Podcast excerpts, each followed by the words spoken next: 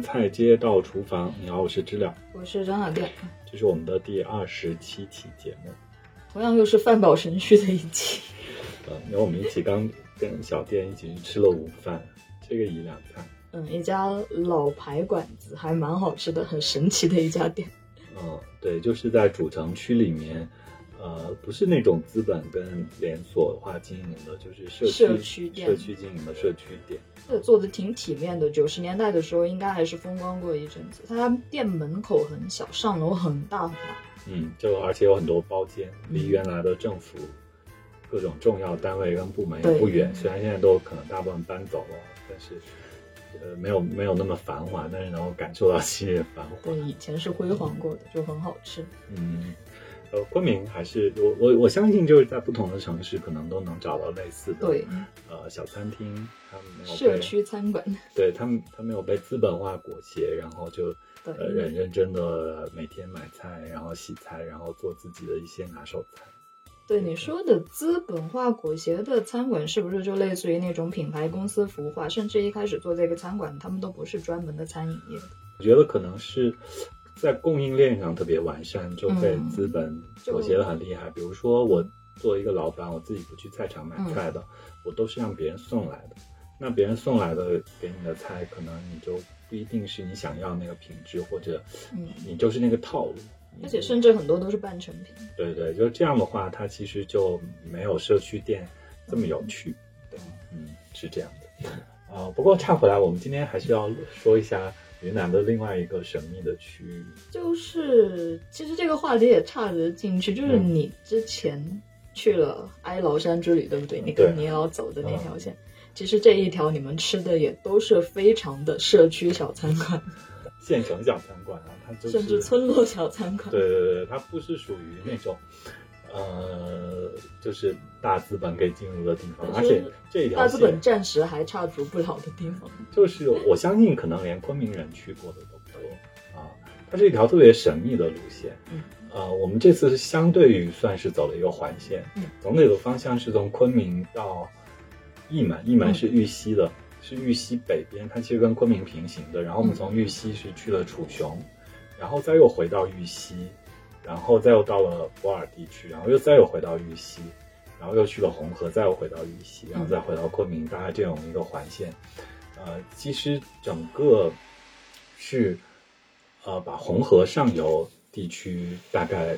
走走了一遍，还蛮好玩的。对你这样讲讲行政区划的话，其实如果对这个行政区划地图有一点概念的话，就会觉得是几个分散的板块。但你把红河带进去的话，其实它是可以被连起来。就是它其实是一个地理位置上，我们我们其实是跑了一个地理位置上的环线。嗯，我我我我加大的行政区划是便于大家理解这个事情，就是说它可能就是在楚雄、玉溪、普洱的一些边边角角的咔咔连起来。呃，它成了我们的路线，但我们的路线不是因为要去伊伊西普尔或者楚雄，而是因为围绕了红河。红河，红河把这些听起来行政区划上比较沾不到边的这些地方，事实上是联系在一起。是是是，这次反正就是总体上也很感谢倪老喊我走这个团，因为去年他们那个这是倪老这两年他不是没有办法办国外的团，然后他在那个云南就办了两个。几次彩骏团嘛，然后去年在那个昆彩骏团在昆明的那个路线，我有陪他们去逛一下木水花，然后有一起去宜良的一个干巴郡的包山郡山，然后这一次就又跟女老跑了一个完整的路线的彩骏团 A 团，今年的 B 团可能是八月底，他是说要到微山，然后微山往香里拉那边，他其实是从红河的上游走向了。金沙江边，然后这一次就是沿着红河一直走啊。这次这个彩骏团就是，呃，其实我们先从昆明出发，然后去了义门嘛。义门是以前一个老牌的对菌子交易集散菌子交易集散地。我们在玉门玉门还看到那个昆明的娘娘们坐着大巴去买菌的。然后，呃，我们走的时候他们也走，哎，我们就说看见一个大巴来接娘娘们，每个人手上都拎着一袋菌，我们才知道哦，原来可能是专门来买菌的一个。本地旅行团啊，然后我们就顺着一门，好玩的是去了那个绿之江。其实到了绿之江那个镇是以前云同在的一个小镇，现在已经废弃了。那个镇上没有人。它在绿之江边，到绿之江是慢慢往下汇入，从微山发源的那个红河那边那个源头，它就都是汇入红河的。就是那个三江口在的那个。呃，还没到，还要开一阵子。那我们在绿之江的时候，其实已经算算在红河流域了嘛。啊，那个绿之镇真的有点特别啊，就是有点荒废，但是在郡在镇上也可以买菌子。嗯，我们去的时候季节是白葱啊，什么白牛肝，就是很便宜，可能五六十块钱一公斤就有。然后镇子企业已经搬走，嗯，所以只有就它镇子规模很大，但其实常住人口很少。嗯，镇子呃，其实我们翻山越岭的时候。就是在一个观景台，就可以远远远的在山上看到那个老镇子，然后曲曲折折的路下去之后，在镇子上的体验是不一样的。那个镇子虽然我不清楚哎，就是比如说，呃，很多年前我我也跟你老去过栀子罗啊，就是那是一个废弃的老城，就是兰平县城搬走了，呃，觉得那个地方有点脏脏破破的，已经因为没有人烟，没有压根没有人了，它就就破败。但是绿之镇没有破败感，就起码它是有常住人口的。嗯，比如说我们先去的那个绿之公园，还是有一些老头老太在那打麻将，啊，还有一些小孩儿，嗯，啊，没有年轻人，但是一老一小是有的。然后的那个老的最早建的那个宿舍啊，就是那种房子，我们走进去七十年代工厂区的宿舍。呃，对，它房子那阳台就很。大很宽敞、很漂亮那房子，现在都是空的吗？现在还可以出租，就是底下贴着那个适合建养老院的地方。对，底下贴着那个单子，我都有拍照片，好像是一九年疫情前的时候来催大家交租金的，哦，还是现在来催大家交租金？有，的确有人住在那儿的，有一些是租出去的，我感觉就像是有单位在管，有物业在管，就是我可以去那里租，嗯啊，然后。那个地方是可以种凤凰花的地方，就是很热，然后就是那个树啊都长得非常好，就是我觉得那个真的挺神奇的。嗯嗯，而且现在目前在修一条高速公路，是从义门到楚雄的双柏。嗯，我们走的时候没有走，没有高速公路公路没有通，我们都沿绿之河的这条河谷在走。嗯嗯，挺美的，我觉得挺好看的。就是我们在红，我们就是在红整个红河流域，就是大概。呃，除了走主流的那个干流走的一段之外，我们还走了绿之江、绿之河和一个叫啊，就是从红河到石屏这个方向有一个小底河河的河谷，它也是个支流。然后这这支流都挺美的啊，就是那种小峡谷感。而且就是绿枝呢是一个很热的地方嘛，我们一直走到嘎萨，嗯，水塘嘎萨都是热带。然后这一片能看到，我觉得南部的非常明显的干热河谷的景。然后除了绿枝之外，还有什么让你觉得哇，就是眼前一亮的这样的目的地吗？在这条整条线路上，我觉得每个地方都其实让人眼前一亮。虽然我之前跑过这条路线，其实，呃，我之前有一阵子，你跑新平的时候经常跑，对我跑新平的时候经常跑这条线。啊，所以嘎萨，你这次嘎萨你以前经常去啊？你这次再去嘎萨，你觉得有什么新发现？有一个高级大酒店，我们住的高级大酒店，在红在干流边，就是有一个什么开了一个什么外滩豪生，就是昆明也很多那个豪生酒店，真的好豪华，嗯，对对对，超级豪华，然后有那个酒店，其他感觉变化不大。那说明打扫的商业应该还可以吧？不然撑不起这样的。而且变化很大的是，我们沿路看到了很多悬国场。啊，我我就是之所以有那个豪生大酒店，其实就是还是楚城在那边带起来了当地的啊，当地的很大的产业啊，主要还是冰糖城的产业。嗯啊，那你说水果生意的话，我觉得这个新平，我们不是在新平县城嘛，我们在嘎萨，嘎萨离新平可能有一个小时左右的车程。然后嘎萨这个地方是神奇的，我们在嘎萨逛的这个菜市场是第一个让人震惊的菜场，嗯，呃，也可以说让人最震惊的菜场。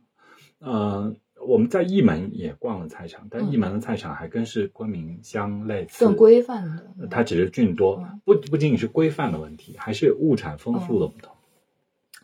嘎萨这个赛场，我先跟你举例子，水果的夸张，就是这个地方水果产业的夸张，就是我觉得蜀城带起来了啊。然后之外，我在那个市场上买到了桂味荔枝和黄皮，嗯啊，桂味荔那个荔枝只是看着很好吃，其实我不太懂荔枝的品种，是团里面有广东人在那买很便宜，多少钱？呃，十块钱一公斤还是一市斤，就很便宜，非常便宜。然后他们广东人吃起来就说这个是桂味，我就觉得哦，原来广东人都认得桂味。对对对对，是呃，就像我大概十年前跑新平、跑嘎萨这一片的时候，我们在那买荔枝是不好吃的。是在那边种的吗？是啊，当然不可能，广东运运进那边的桂味还卖十块钱，不可能。那可能这十年把品种调整了。而且还有黄皮啊。啊，就是现在很流行的广东水果黄皮，都是广东人在那里认这个东西很特别。这个我是是是在广东很流行的东西。黄皮，说实话，云南原生种黄皮也有啊，但我们吃起来不野，它是一个很甜的味道。那边的资本放进来种。对对对对，所以在市场里是有桂味和黄皮，这个这个这个是很夸张。而且除过这个水果之外啊，呃。我们在这个市，在这个市，就是在新品那个市场里，我们也卖到了那个古树芒果，就是其实就是我说，在整个红河流域这一片，我们在沅江不是也是红河流域吗？对，这都是河谷里。对，都还算，我觉得从沅江往前算都算红河的上游。哦，沅江到微山这一片都算上游，就这一片可能都有这种古树芒。嗯，然后另外，嘎萨这个菜市场特别的是。我觉得本地的菜贩子自产自销的占百分之八十，就是外来的批发菜可能交通方便只占百很方便。现在有高速啊，现在从新民过去高速很很是有高速公路的。那就本地的产量自产自销的产量就没有必要从外面运成本更高的菜进来讲。嗯，那肯定啊。当然也有需要外地，但是很少嘛，就是基本上都是自产自销的农户在卖，而且就是他们都是花腰带，嗯，就是一排，就是很很乖，你知道吗？就是那个感觉，就是你看起来很萌，就有时候你觉得一排这个农户坐在那，戴着统一的帽子，他们并不是真的统一，他们就是这个民族嘛，他们穿自己的衣服在那里，呃，卖菜，然后见了你笑一笑，然后笑的时候牙齿都是黑的，就是都是嚼槟榔的那个那个。红河这个片区也都是嚼槟榔、吃槟榔的，就是这个景象，真的，我觉得是在其他地方没见到。而且那个菜市场是规范的，它并不是不规范哦，它是一个搭着大棚，然后里面也都干干净净的，有人管理的菜市场。哦，不过说实话，就说起这个都穿民族服装的这个，这个有可能是当地的就是那些有关部门给他们一个引导。就是说，你们都穿上自己本民族的衣服，漂漂亮亮去摆摊，有可能是不是不是，街上我们都可以看到当地人都很多穿当地人衣服的人，不是说是被引导的，是他们日常的生活习惯就是那样子。因为我之前是去了微山的一个村子，山里面的村子，那个村子就是呃彝族的村子，但是他的衣服。呃，和一般的彝族不太一样，就说是南诏的王族逃到那边去，所以他们衣衣服很华丽。然后问了，就是每家人都穿的漂漂亮亮。后面问了当地人，就说是他们这个是有旅游感的，就是微山总体上还是 被资本介入一个有旅游感的地方。嘎萨这个地方其实就是昆明人都不去到的地方。就是没有外来的旅游人口。嗯，虽然他修了 很豪华的大酒店，我们说那他是要想认真搞旅游吗？根本不是。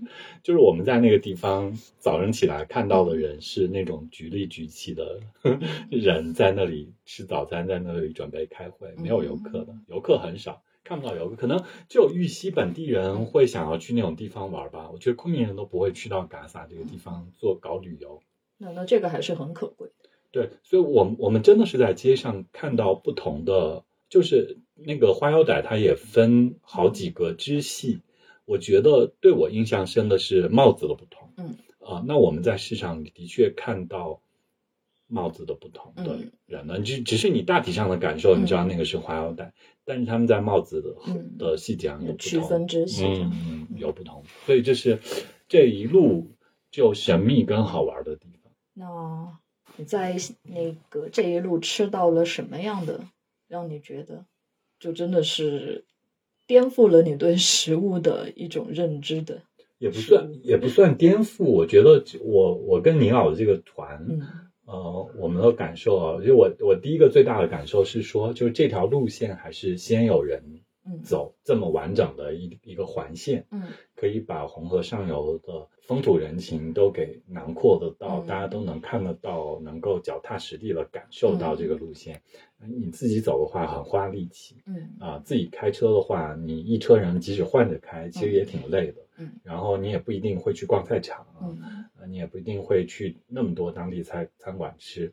这个吃上的特别之处就在于说，我们大概是十多个人嘛，嗯然后所以每次都可以点一大桌菜，就是非常丰富。就像我跟我每次跟倪老点菜，就是啊这个也要啊这个也要，就是我们都可以点的很丰富。嗯就有时候你自己一个人自驾去玩，你就是。一车人顶多四个人，你说嗯四个人能点多少菜了？你跟十多个人那个分量，那个级，那个那个数量级，我觉得那个感受是不一样的。对，就大家拼团吃的很开心的这样的。对，就是感感受就是吃的非常丰富，而且你老的团他就是，呃，吃的好，对是为了体验来的，对对，就是他自己都还那个。呃，事先要带很多酒，嗯他都不喝当地自烤酒，带了很多高级葡萄酒和那个威士忌，所以一路都吃吃喝都特别丰富。那因此，所以感受到的是说，呃，就是在整个红河地区吃的东西都还挺野的，嗯呃，就是这个季节，比如说我们吃到那个野的水芹菜，嗯我我之前没有见到过，它那个水芹是发黑的，嗯就是紫黑色的紫黑色那种水芹，不是白色的水芹，现在在昆明市场上是没有见过的。然后，呃，我们沿路吃的很开心的，就是芒果就不用说啦，就是遍地芒果，而且都是从地上捡的芒果。我们拿几个，我们说，我们就吃这些就够了吧。然后买了买的商品芒果，大家都没空吃。然后那个路边摘一点龙眼，也都觉得很好吃。他们行道树是龙眼吗？我们就是开在红河边，哦可能磨砂出来就是不是城市里就是就是乡村嘛，嗯就是长着龙眼。我们他们停车稍微慢一点，揪了两个龙眼，嗯就觉得很好吃，是甜的，虽然它还有点没有熟透。嗯然后另外吃上面很过瘾的是，我们吃那个湿包啊，菠萝蜜，嗯就是就刚好是季节，就是其他的时候不是季节，而且今年整个就是水果成熟的晚，晚然后刚好碰上湿包的季节，然后吃湿包真的吃的很过瘾，而且那个湿包菠萝蜜看起来小小的，就挑小的觉得很熟透嘛，嗯，然后那一个小的菠萝蜜只要十块钱，小的湿包菠萝蜜应该比大的还要好吃，嗯，大的就感觉水分太多了。对我们我们是从这个嘎萨出来之后，其实传统的一个以前的一个水果集散地叫三江口，嗯。呃，是从嘎萨往新平这个方向上、路线上面的一条，但是我们这次没有走新平，走高速，我们走的是国道，然后我们是往墨沙这个方向，沿着嗯红河往下走，嗯。然后就快到到往墨沙这个方向过了桥，过了红河，过了那那条江叫嘎萨江，嗯然后下面叫墨沙江，然后再下面叫沅江嘛。嗯然后过了嘎萨江之后，走一阵子就有一个更丰富的当地水果市场，嗯就是有非常多的芒果，嗯，呃，熟透的菠萝蜜。就那个地方已经更靠近沅江县境了。没有没有，还离沅江很远，墨沙还没有到呢。哦墨沙是在嘎萨和沅江中间一点的位置啊。然后呃那里他那个水果摊上，他还卖腌鱼嗯和酸肉，都是酸的。他就有那个泡菜坛子一样，嗯那个坛子摆在那里卖那些东西。我们就不买嘛，给人家一点钱，拿在手上吃一下，试一下啊。对对对对，在那个嘎撒菜市场里试那些腌肉也是，然后还很野的，在菜市场里给他们买了甜笋。嗯然后我说，你，就我让老板帮我就削了，嗯然后我们店要吃。老板说你这样吃不好吃，要拿回去煮。我说不要，我们就先当一个水果一样先吃一下啊。它吃起来也就是甜的，没有那没有煮到汤里那么甜，但也是很野，很好吃、啊。然后这个季节还有水果，就是那个树上熟的那种木瓜，嗯，它那个木瓜就不是商品木瓜嘛，商品木瓜很是大很标准，它是一个嗯那个截面都很均嗯。匀。那个呃，在在在这一路买到的野木瓜，它是主种在房前屋后，它大概？多大？它是会膨大起来，它长得不标准，是歪歪扭扭？不是它大大小小的，嗯然后有的下端膨的很大，嗯。像小西瓜一样，有点偏圆了；嗯。有的还是瘦长瘦长的，但是整体上就没有商品的木瓜那么瘦长啊，它是野的，就是不规则的。嗯对，这这这这也挺好玩的。然后那边的糯食也很多，它现在都还有卖泼水粑粑啦，卖花米饭啦，然后卖一些粽子一样的东西，但不是粽子这种东西都还是有。我觉得就是嘎洒到莫沙这一片都非常好逛啊，然后这一路风景也都很美。然后我们去到了莫沙那个地方，还去了一个花腰傣的村子，嗯叫大木峪。那个村子就在莫沙江边了，嗯就在江边了。然后我们下去走到江边的时候，真的非常热，就我们就在那里捡了很多芒果。然后那里我们参观了一个那个花腰傣的博物馆，嗯，呃，挺好玩的啊，但是就太热了。所以你们吃是吃那个花腰傣的菜是在那个村子里吃的吗？呃，对，不是在那个村子，但我们在那个镇上，在莫沙。哦莫沙镇，莫沙哦莫沙是一个什么样的地方呢？呃，猫多利的舔脚基地在那。嗯嗯，我我我以我我我这次本来也说我们不然可以去参观一下，结果打电话猫多利的人说不接受外外的来的，但我记得以前他有一阵子做了旅游，然后可以进去玩儿，现在怎么疫情了？他不接受外来是不接受外省旅客，还不是不是所有就没外人对外都不接受？就对外开放，但以前有有几年，我都记得他们还有住宿还是什么的，嗯啊、还就搞过庄园旅游那样。对对对对对对对，这几年怎么没有了？嗯，但是就是莫沙那个镇子挺好玩的，吃的东西又野。还有一个东西我不知道你吃过没，就是那种小鳝鱼，它炸了之后盘起来盘起来那种扭曲的，然后呃，就是我心心念念，还有我心心念念那个什么蚂蚁蛋啊，嗯然后在水塘和那个打撒我们都没吃到，然后在莫沙吃到了，因为其实不是季节，嗯。啊、是刚好我们去莫沙的那家餐厅，它有在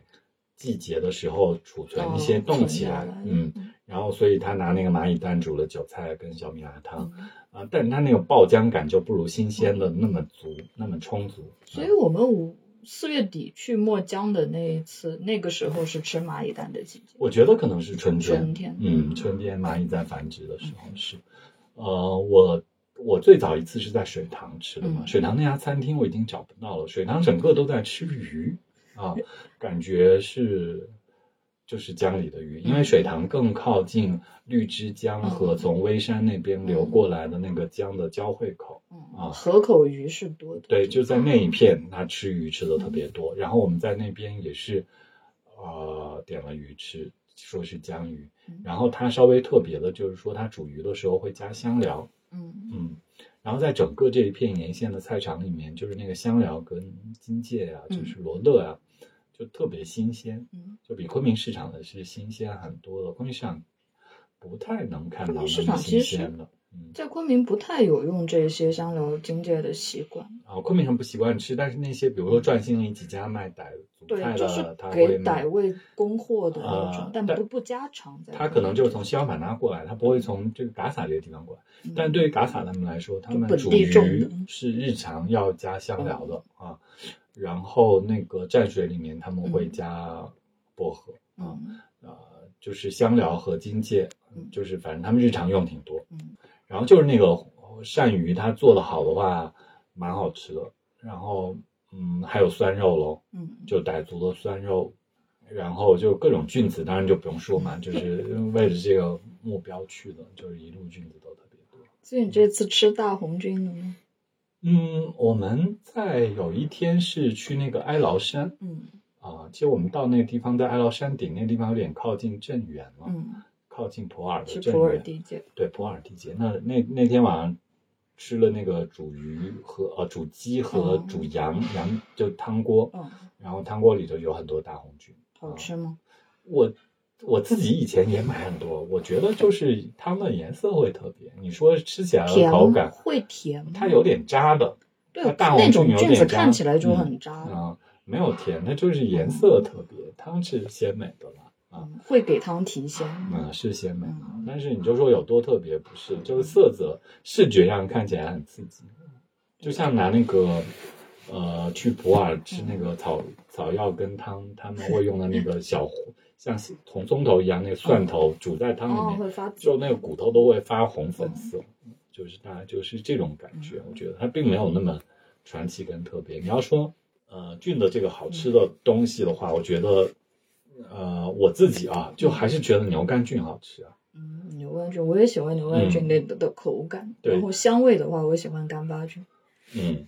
干巴菌我我也我也还喜欢的，但是就是总体上就是觉得牛肝菌最好吃。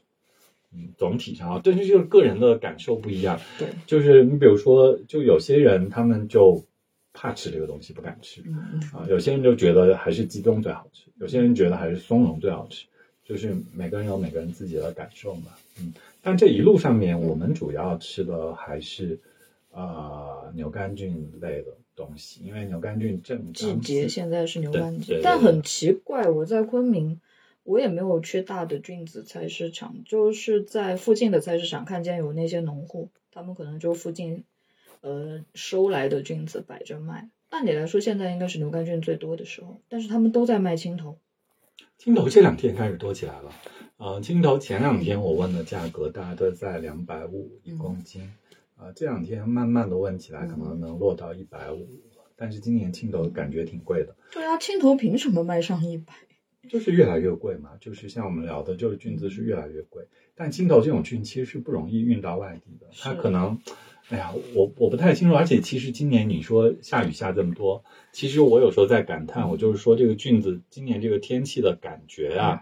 就是我我们去年聊过嘛，就是菌子这个东西，它是长在地底下的菌丝体，就是这个真菌，它感受到这个环境的恶劣之后，它要把这个子实体萌发出来，然后迸发传播孢子，然后让下一代再进入环境当中，慢慢的在集合成联合体来生存下去。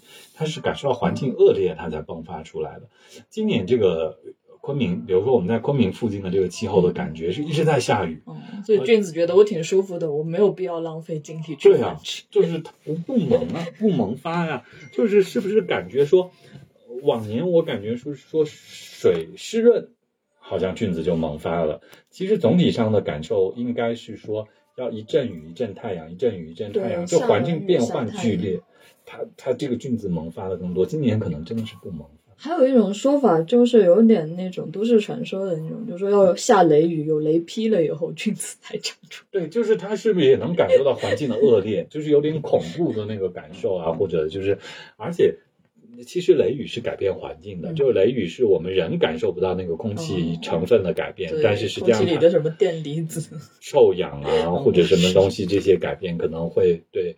野生菌在地底下的感知有变化，所以它愿意萌发出来什么之类的。好了，说远了，我们回来继续回到哀牢山之旅。那这条旅程里面，嗯，菌子的吃法就都是家常吃法吗？还是有嗯当地的比较特色的吃法？这样？嗯，这个就是呃云南某种程度上的单一了。我们有时候共同在讨论是说，我们一路吃到的菌子基本没有特别的吃法。它基本就逃不开炒炒和煮汤啊。我们唯一在有一个地方点到一一盘炒杂菌，嗯啊呃，炒杂菌我们家常吃，靠近食品这个地方，就是其他地方甚至连炒杂菌都不太会做，因为还是有。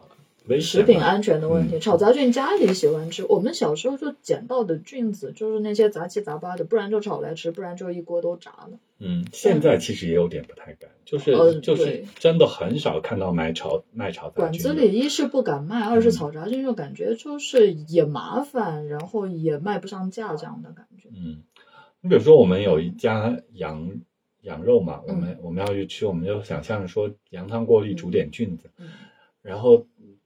老板他就只煮青只煮青头菌，哦他不煮别的。然后现在又不是青头菌的季节，慢慢开始多了，但还没有多起来。他店里也没有青头菌，就没得给我们煮哦，就没吃成。他只嗯敢煮青头菌。对他只煮青头菌嗯，他别的菌我们说，那你那炒的也可以嘛，煮一煮，他就嗯不煮。就怕不兴煮啊，他就是这种，他就拒绝你啊。我就就是想起那个笑话来，嗯就是说云南人吃菌子之后可能会怪烹饪方法有问题。这是最近很流行的一个段子。那个段子真的非常真实，人间真实。嗯就是说，就没有看过的朋友，我给大家复述一下，就是说云南人就非常朴实，吃菌子的话可能会怪，如果吃菌子中毒了，可能会怪没炒熟，油没有放够，油放多了，嗯，炒糊了或者隔夜了，嗯，甚至还会说是那个菌子被大麻蛇，大麻蛇就是蛇的意思，老麻蛇嗯 被老麻蛇爬过，就是蛇爬过的菌子，所以有了毒。呃，没有什么好怪的，就会怪自己运气不好，所以中毒，但是从来不会怪菌子本身是有毒的。这个真的人间真实。就是太爱吃了，就是觉得它太好吃了，反正我肯定要吃它的，所以就嗯真的好吃不要酒怪到它身上，就责怪不是菌子的错，怪我馋。所以这个季节最近是七月嘛，然后来昆明玩儿跟吃菌子的人感觉挺多的。但是就是说回来，它大概就是啊、这种做法，它就逃离不开更多的。吃法还是很传统、很保守。对你像那种北上广那种嗯 fine fine dining 那种精致吃法，怎么样？要跟什么食材搭配嗯比拼，他就吃一片那种法，它不太一样，就还是就是在乡野我们吃但这样也很好，这嗯就是乡野的一种盛宴，大家就用乡土的办法来料理，食材够好的话，就不用那种料理方式却很复杂，这样。嗯，是，呃，只是就是说，如果呃菌子现在传播的越来越广的话，那可能会出来一些新鲜的吃法，可能反而嗯是昆明这个市场没有的。那你说昆明这个市场，或者在云南这个市场，其实我们就吃个新鲜，对，嗯，然后没有什么其他特别的、特别之类的东西。就说回来，现在云南本地人已经比较接受鸡汤菌火锅这样的吃法了，但是真的放在二十年前，如果谁说要去吃鸡汤菌火锅，然后都会被鄙视，说外地人才去吃鸡汤菌火锅。就真的以前吃菌的方法就是炒，嗯，不然就保存不了的就油炸。我我现在还是有点我嫌嫌弃鸡汤菌火锅的，嗯因为实在是说里面加的料加的太多了。对，就是比如说以前很很多年前了，是吧？我们可能一起跑去昆阳吃，嗯都还觉得挺惊艳、挺好吃的。现在就没有这个动力，想要专门跑去。所以他是一开始是真的就好好用鸡汤做，后面生意做大了，加各种各样的东西，还是一开始就加各种各样的东西？慢慢比的吧较好奇，这啊、所以一开始就还是就食材的本来味道这样。对，现在感觉黏黏稠稠的，加了什么，加了东西。反正就是现在变成一个呃非常标准化的东西，因为火锅这类东西本来就是它容易标准化嘛，是它不用做那个精致的、精细的调味，它就一一大宗就好了。而且量大了的之后，真的品控是一个很难去权衡的问题。对，然后你那个菌，它有的是冰冻的，有的是不够新鲜的，反正就是，呃，你当然过一下瘾也蛮好的。就是我觉得我每年呃吃一下那个菌火锅，我也不排斥，但我也不会想着要去吃一下它。我最想吃的就菌记自己最开心的是自己去市场买一点，然后回家来自己宽油炒，然后配点米饭吃一顿就很过瘾了。所以这两年流行一个做法，就是我我看到，其实前些年就有，呃，中间中断了很多年，现在慢慢的可能又有人敢出来做了，它就是炒一个菌之后盖饭吃。嗯，啊、就是青头菌很适合做盖饭，因为它滑滑黏黏的。呃牛肝菌也很好吃，嗯。我觉得这样吃都很过瘾嘛啊、然后就是现在。可能又有一点了，我嗯。你们大家如果来昆明玩刷小红书的话，可能能刷到几个店，嗯，就那种小店，呃，不是那种大规模、大品牌开在商场里的店，嗯可能开在街角的店看，起来脏脏的。对对对对，脏脏的小馆子可能愿意敢这样去做一下，嗯别人没有敢这样做。我们继续回到哀牢山话题。回到红河，回到红河，哀牢山是稍微去了一下。我们这个季节去哀牢山，嗯，我们我们爬那个森林有点特殊，嗯就是它笼罩在云雾里，嗯它不是那种你感觉天气还是相对稳定的，嗯。就一直雾蒙蒙那种迷雾森林，真的是迷雾森林的感觉。如果没有向导带的话，自己走嗯。可能会感觉要迷路，嗯。但是那个是没有不会迷路的，因为有向导带，呃，就是很梦幻。但它气温不高是吗？不高，我们在山顶的那个民宿嗯住的那一晚上是要烤暖气的哦，它开着暖气的。然后我们回到反，我们当天晚上抵达，跟第二天白天，反正我都在那个火塘边。它夏天烤火它烧柴烤火的，然后所以这条线路很适合避暑。啊不是不是这条线路就热热冷冷热热冷冷，就是只有哀牢山顶上会很冷，但是其他地方沿着河谷走的时候非常热，就不一定比外省凉快这样。非常热，就是它其实适合冬天走，嗯但冬天可能没有这么多水果，冬天可能是另外的水果，不是现在这个季节的水果嗯。如果就是爱吃芒果、菠萝蜜这类的东西的话，那这个季节走肯定是好的，嗯因为你能体验到更多、更丰富的水果和物产。就那些季节，到冬天可能就是橙子和青枣嗯啊，还有火龙果这种东西，就没有什么特别的东西。嗯。花腰傣的那一顿菜，你们嗯主要吃了什么？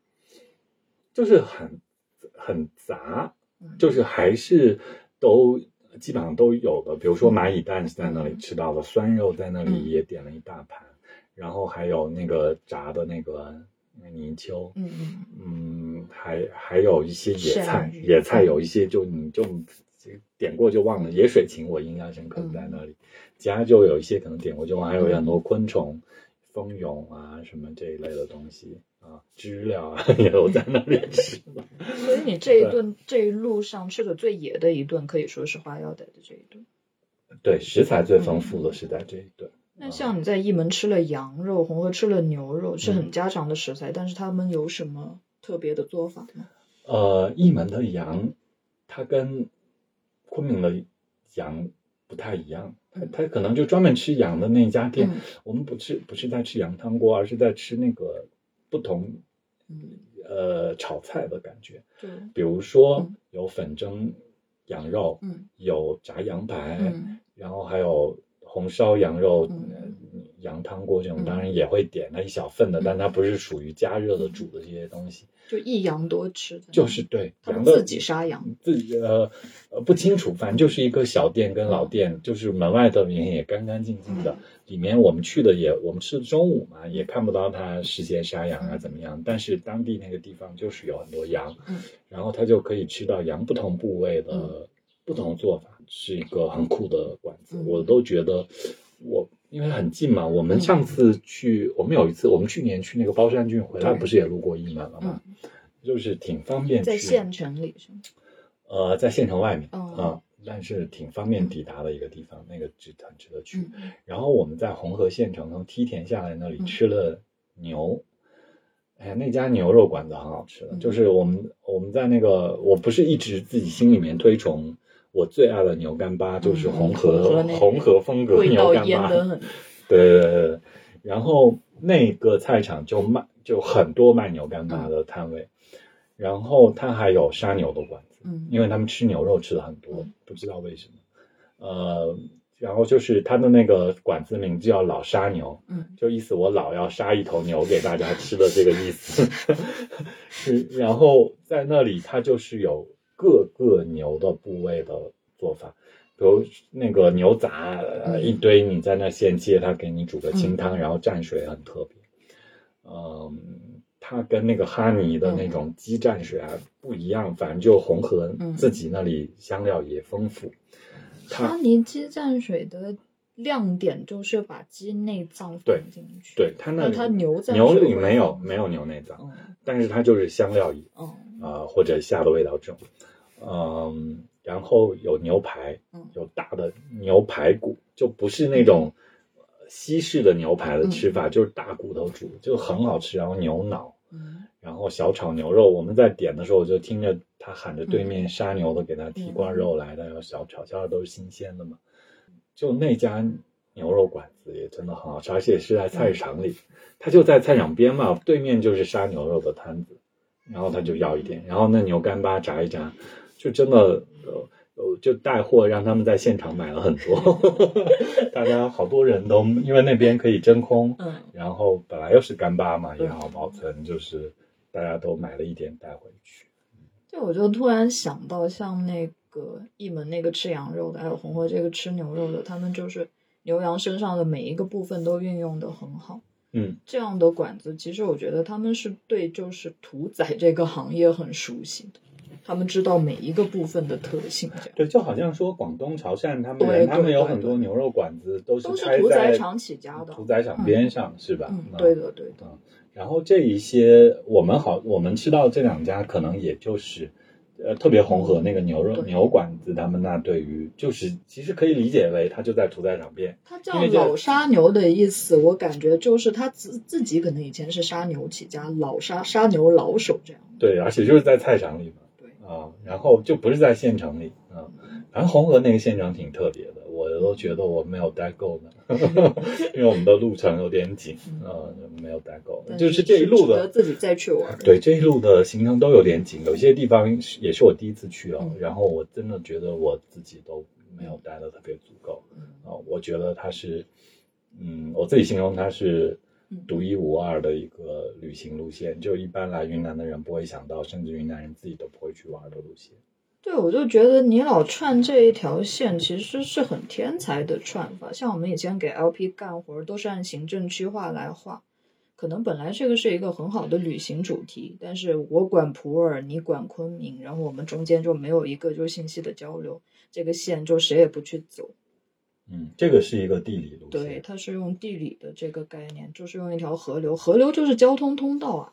嗯就抛去掉那些行政区划的一些阻隔的话，河流周边的流域其实它是一个整体。嗯，然后我们不是从那个墨沙就下到沅江嘛，下到沅江还路过我们找那个大树芒果的那个镇。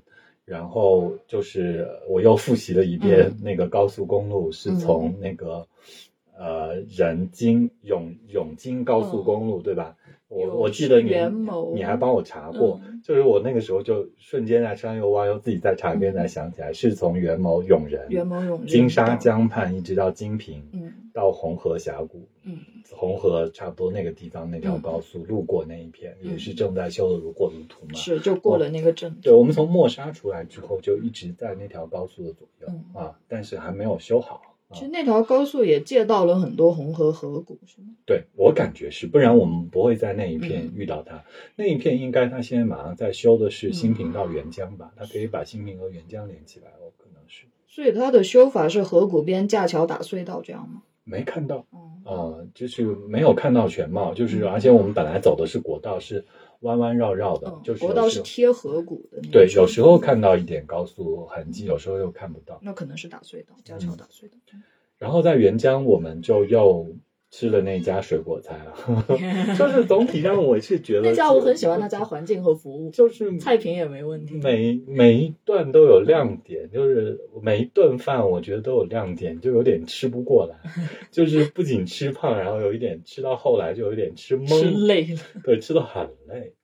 然后这个季节，呃，去怎么样了？稍微呃，跟我们在那个季节不一样，就是最近是有金凤凰嘛，嗯，它是拿那个金凤凰套炸了，有点像做天妇罗一样，哦，芒果天妇罗 啊，它里面是那个汁水很软就的芒果黏黏软啊软的。啊，对，就这个这个是可能之前我们去的那个季节没有的。那这次你们吃那个鸭蛋，呃，炒金凤凰有啊有啊。就这次就挂上去。不，我跟老板讲，我说你跟我做拿这个呃咸蛋黄来炒这个芒果，我就要这个，然后他就拒绝我，为什么他？说太浪费了啊，蛋白浪费掉没用了，你们就还是炒在一起吧。然后我也没有特别认真的跟他坚持这件事情，结果就还是没有让他这样跟我做成，就是还是炒在一起。他可能以前做这个菜，后来觉得成本太高了，就不啊做。，对，然后呢，这次终于让他拿荔枝炒了苦瓜，嗯，然后其实但是这个季节他们没有荔枝，是我们在嘎萨买了桂哦带味，过去的。然后我们就用桂味炒了苦瓜，也很好吃，就没有了酸感，就很甜，我很喜欢他家园园子里长的荔枝，就酸甜度很对，没有那么酸，就是。就就是受热嘛，有一点点酸，但是很少，就桂味。对，然后我我们我们说这应该也拿我们的芒果那个对啊拿做一做哦，对，我们还在那个大木屿那个嗯花腰岛那个村子有一个我们买了特别好玩的副产品，嗯是我们特别热，我们在那里买了扇子，然后那个扇子你知道是什么做的吗？槟榔叶做的，就其实挺大一个，但是挺质量好吗？很好啊。现在我还还带回来昆明两把，就不会压坏的那种。对，不会压坏，一块钱一把。我觉得那个槟榔叶扇子很酷，我没有见过那样的。就是那边也能看到槟榔树嘛，嗯，就云南能见到槟榔树地方可能也不多。我没见过槟榔树长啥，可能见过，但我不认识。很像椰子树啊，而且那个扇子的那个叶子不是现在的，嗯它可能是某一个季节有的，嗯，他们把它留到现在夏天来卖，所以就是整个这一片行程都蛮丰富的嘛。然后到了沅江，沅江稍微有一点点可惜，嗯。我觉得那一段就是从我们从沅江到红河的梯田，嗯，走的这一段是晚上，嗯。呃，大家没有看见那个地貌，嗯。就是那个地方的河谷的地貌特征，跟我们在绿枝江、嗯。绿枝河汇入嘎洒江的这个地方有一点像，但更壮观。呃，我白天走过嘛，所以我大概知道，就是它就是那种有点像，就是呃非洲了，就有很多那个中科院的有一个老师在那边做一个项目，他就想在那边复刻嗯。西树草原，嗯。就底下是草原，然后只长了间隔的长了几个大乔木，嗯。然后那一片就非常壮观那个感受，但是因为晚上看不见，嗯。啊、白天的话可能就可以看见嗯，但这个季节梯田很美，嗯，对，就是梯田是绿绿的时候，绿绿的时候水稻都长出来了，然后远远的刚好我们就住在红河县城对面那个梯田，嗯。也可以看到红河县城那个一线，嗯。像他说像一个手表一样的那个伊萨古镇和那个红河县，它就连起来在。哦所以你们去萨了吗呃去了，我们我们还去了那个马帮的那个嗯石头城，嗯。呃呃，就是在伊萨的那个菜市场吃的那顿牛肉，哦，嗯，反正就是到了那里，差不多，呃，我们从伊萨在离开的时候，我们就往石坪走了。嗯，我们我们往石坪走，也走的那个国道，嗯，走的一条红河的支流，嗯呃，很美。然后就到石坪，再吃吃喝喝。但是石坪都没机会吃正餐，就吃了点烧豆腐。我觉得石坪那家老餐厅很好吃的，就是什么，嗯，银杏果煮小肠、小哦小肚、猪小肚煮银杏果汤啊，嗯还有那些豆腐皮炒韭菜啊、炒韭黄啊，就它很中原的。就是我们差不多，你离开红河县城就离开红河嗯上游了。然后我们就往北了，就差不多也离开红河流域了。嗯到了石屏这个地方，呃，基本上石屏应该已经算珠江流域了。石屏很玉溪，我觉对得，，它就很中原了，嗯，它就很中原文化，它不像这个在红河上游这一片，它有这么大的花腰傣这个感觉，有民族文化这个感觉在里面。嗯。而且花腰傣这个部分，我也是听倪老嗯。解释跟形容了一下，它跟版纳的傣族和德宏傣族不太一样的嗯。是，它没有受到佛教的影响，嗯。它还是原始宗教，就是嗯。所以它的整个文化跟生活习惯跟嗯，版纳和德宏地区的傣族就社会组织性不太一样，这样，他们缺乏一个宗教凝聚，这样。对，你就感觉他们是野的，是我之前看的资料，就大概就是说有一个可能，因为壮族就百越族嘛，就壮族、傣族其实族源很近，就是说红河的傣族其实是从广西迁过来的，他们的族源和傣族要跟壮族更近一点，但壮族其实也是一个一个一个很复杂的概念，就他们是广西那边的百越人，但是他们到了云南这边傣族的地盘，他们自称是傣族。就有的习惯改变的像傣族，但有的习惯还是保持了像更接近广西那边的习惯。呃，就是其实，在沅江的感受也是嘛，嗯就是它的这个傣族，比如说我们吃那种傣族粽子，嗯，它也叫这么叫，但嗯但它不是跟西双版纳跟德宏就都不一样。对，然后你说我在我们在那个嘎洒菜市场见到那些牙齿黑黑嚼槟榔的当地人，我觉得在这个景象在中国其他地方现在也很嗯很少见了啊。就是这一系列的事情，我嗯都觉得让那一线还挺神秘的。对，我就觉得现代社会就觉得那边是交通非常不方便的地方，其实，在古代他们相反是一个水路通路，嗯，有河流，而且有山道。是也是一个交叉路口。他们我不知道红河以前通不通船的，如果通船的话，他们顺着下去走应该很方便的。嗯，即使不通船的话，河谷顺着河谷走的路是比翻山路要更平的啊，更好走嘛。嗯，就是我觉得沅江就红河这这一条线这一条河流，它的特别是在上游部分的迷人之处，是大家可以探索，就甚至从微山就是往过去走。的这一线的路都是值得探索、好玩、有趣的。在古代是一个各个地方交流、文化交流融合的地方，现代到了现代又因为交通模式改变了，它就相当于被截断了这样的感觉。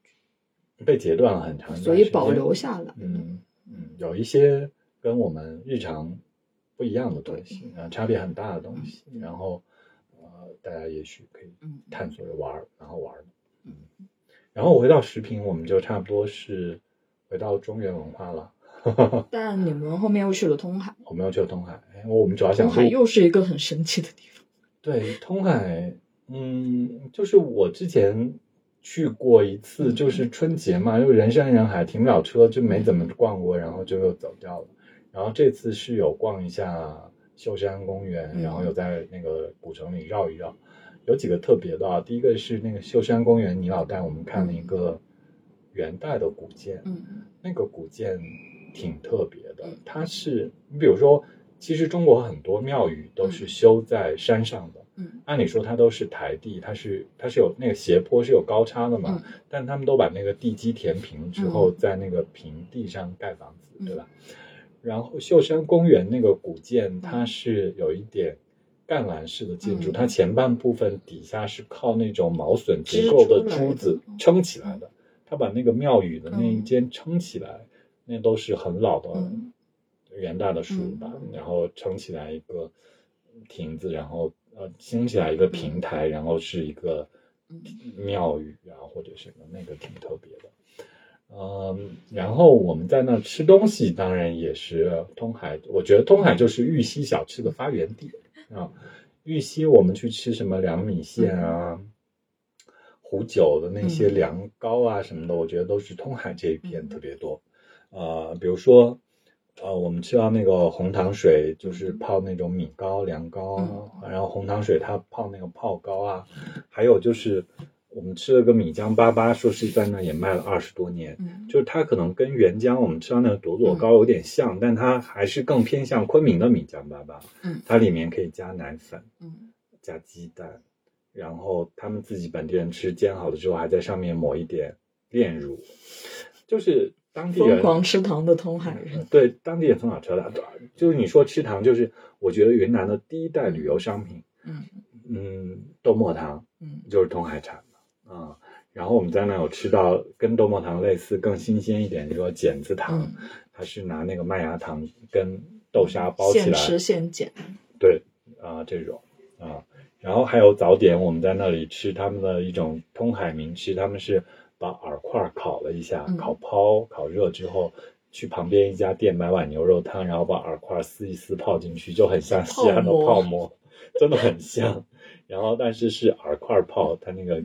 也挺挺挺有趣的，我觉得啊，然后还有他们通海人自己说自己的是通海披萨，就是他们做那个葱油饼，然后他们是在那种发面里头加了肉末，然后加了葱之外，他们加了酵头和韭菜花，然后煎的很酥脆啊，然后就这种东西也很多，就是挺有趣的，感觉通海就是一个藏富于民。就是老百姓都挺有钱的，然后生活之余，然后也愿意吃吃这些小吃啊什么的，大家生意也都做得下去，都可以持续很。通海种植也很发达，嗯，就是种蔬菜是很厉害的地方。那个通海其实也是一个受北方影响很大的城市。元朝的时候，通海就是元朝军队进来的时候，通海是个重镇。是，就是呃，就是你老这次的这个路线，它还有一个特殊的地方，就是说。比如说那个第一天带大家让喊大家自己去逛一下省博物馆嘛，嗯在昆明，然后然后后来其实最后差不多结束的时候是应该我们又去逛那个李家山李家山的那个青铜博物馆，李家山就在那个江川的星云湖边上，所以整个其实，呃，从滇池到抚仙湖到星云湖到启鹿湖这一片，它还都是平坝多，它是那个古滇国古滇王国的感感觉是多的。